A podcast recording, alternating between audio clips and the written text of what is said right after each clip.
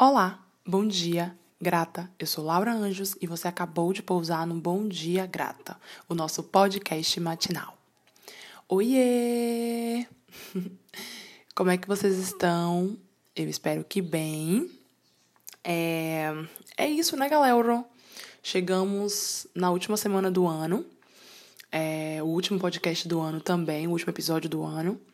E é óbvio que eu não posso começar a parte temática sem agradecer imensamente por esse ano. É... Eu acho que eu falei um pouquinho disso no episódio anterior, não lembro. Mas o Bom Dia Grata, ele nasceu é, de uma tentativa minha de externalizar o que estava muito forte, né? De, de reflexão, de temática. A gente estava é, quarentenado, né, galera? A gente estava isolado num, num período bem, bem hard, assim, de quarentena mesmo. E eu, como sou uma pessoa que falo muito, fiquei meio, meio me sentindo só, assim. E aí o Bom Dia Grata, ele foi aquele abraço, ele foi aquele, aquele parceiro, né? Aquela parceira é, que estava mais distante nesses últimos tempos. Por mais que a gente tenha, né, o fator internet, o fator WhatsApp, o fator, enfim, que aproxima a gente das pessoas, a gente pode mandar vários áudios e etc. Não é a mesma coisa de um bate-papo, né, de sentar, de conversar, como eu, como eu fazia muito com os meus amigos, eu encontrava muitos meus amigos é, para papos, enfim. E aí o Bom Dia Grata tornou esse, esse espaço no qual eu consegui fazer daqui um grande amigo. E foi muito legal porque a ideia inicial que eu tive foi de fazer isso quase de madrugada, né? Que os episódios eles eram gravados lá quatro e pouca da manhã, cinco horas, justamente para que eu, que eu pudesse postar no mesmo dia. É... E era massa porque, assim, tinha aquela sensação de, de silêncio, de sozinha, de, de, é... de, de casa vazia mesmo, sabe? Enfim. E aí a gente tá aqui, acho que já tem mais de 50 episódios. acho é ótimo, né? Mas enfim, tem mais de 50 episódios. É óbvio que eu comecei, né, diário e aí passei para semanal, então se fosse diário, se continuasse diário, a gente seria quase o dobro disso. Mas a, a, a opção, inclusive, de trazer para o semanal foi muito legal. É, eu, eu, eu curti muito e eu consegui manter e aí que é outra coisa assim que eu acho que ficou muito forte para mim sobre o Bom Dia Grata. O Bom Dia Grata foi o, o meu projeto do ano, é, que não foi projetado, né? É, em 2020 eu comecei, eu não pensava em fazer um podcast.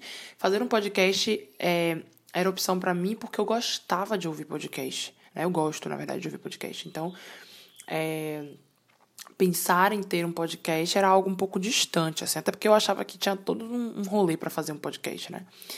E aí, quando eu descubro que era um formato prático, que eu podia tornar mais prático ainda, sem editar, né, essas coisas, e aí eu, eu entrei nessa, assim. E aí foi o meu, um dos meus maiores projetos do ano, né? Pensando, pensando formatos.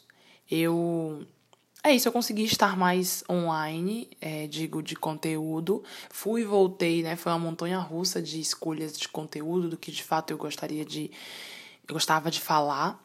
É, aqui dentro do Bom Dia Grata nunca teve um roteiro, nunca foi algo muito é, ali fechadinho de ah, hoje você vai ter que falar sobre isso, amanhã você vai ter que falar sobre isso, semana que vem sobre isso. Não tinha isso, nunca teve sempre foi muito o que estava fervendo assim dentro de mim. Isso sempre foi incrível, ao meu ver. É... Enfim, e aí, é... como a gente chega nesse dia, né? Eu tô gravando hoje no domingo, é 27 de dezembro, terça-feira, dia 29 é o meu aniversário. Então é a minha virada do ano pessoal. E Óbvio que nesse momento, né, eu acho que como mais da metade da população, é, eu estou centrada em, em algumas coisas que eu desejo para o novo ciclo. É, muito, muito, muito reflexiva, assim, de, de coisas que, que fizeram parte do meu 2020 e que eu gostaria de manter, por mais que 2020 tenha aparecido, né, esse caos é, geral, muita coisa nasceu daqui, né? Muita coisa nasceu de um ano extremamente desafiador de um ano que pegou a gente assim, enfiou a gente em uma rajada, sabe? É, mas aí cada um, né, óbvio, atravessou isso à sua maneira. Eu acho que isso foi o mais fantástico de tudo, porque a gente não tinha pessoalmente uns aos outros para contar, a gente tinha a gente e a gente, e no máximo os nossos, para quem divide casa, né?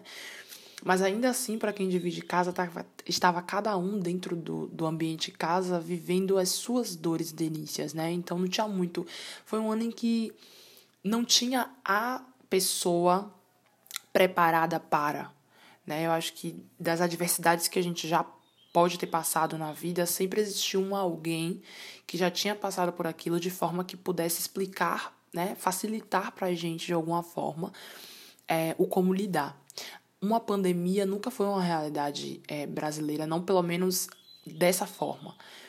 É, dentro de uma, de uma sociedade é, com tanta tecnologia, com tantos acessos, com tantos atalhos, é, nunca foi nunca foi vivido um, um, período como esse, né? Então tava todo mundo do zero, todo mundo partindo do mesmo ponto, assim.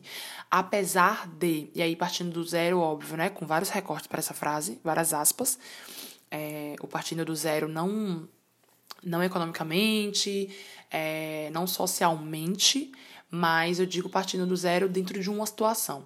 E aí, dentro delas, algumas pessoas partiram mais rápido para outros postos e outras ficaram, é, muito obviamente, pela, pela tamanha desigualdade que a gente vive dentro desse país, né? Mas, é, entretanto, sobretudo, a gente, nesse meio do caminho, assim, foi, foi descobrindo umas potencialidades, né? A gente foi descobrindo umas formas de lidar.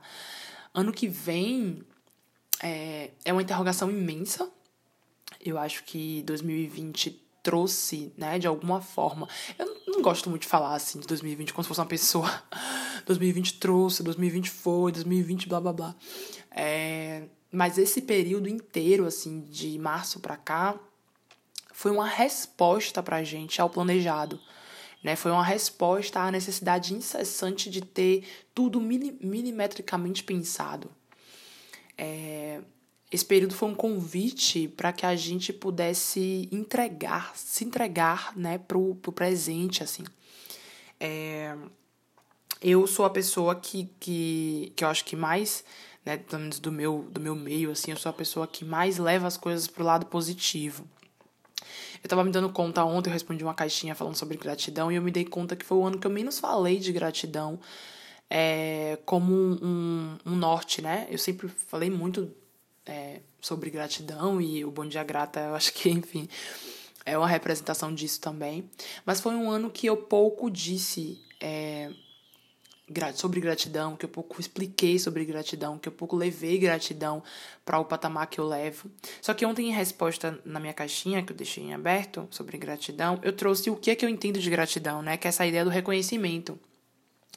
E aí foi um ano que eu reconheci muito é, a mim, né, as minhas potencialidades e também as minhas fraquezas. Foi um ano que eu, que eu reconheci o outro e a outra, é, também dentro de suas fraquezas e de suas potencialidades. É, foi um ano que eu reconheci as situações, os privilégios, é, os espaços que eu ocupo, enfim. Então foi um ano que, é, inconscientemente, sem necessariamente falar de gratidão, eu agradeci e muito.